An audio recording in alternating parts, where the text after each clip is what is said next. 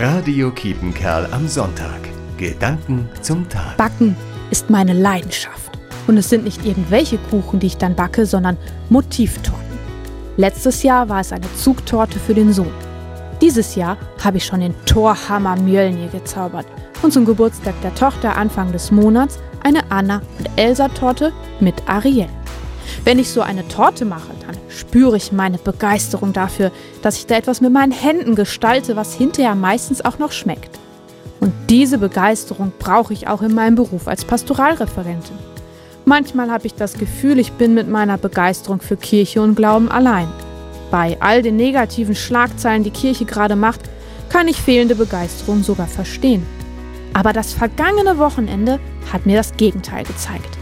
Da war großes Pfarrfest in Ascheberg als Auftakt unserer Jubiläumsfeierlichkeiten. Und da waren so viele Menschen engagiert und mit dabei. Mit Begeisterung für das, was sie da gerade tun und für unsere Kirche und Gemeinde vor Ort. Trotz miesen Wetters. Ich bin also doch nicht allein. Gott sei Dank. Christine Knuf, Ascheberg. Radio Kiepenkerl am Sonntag. Gedanken zum Tag.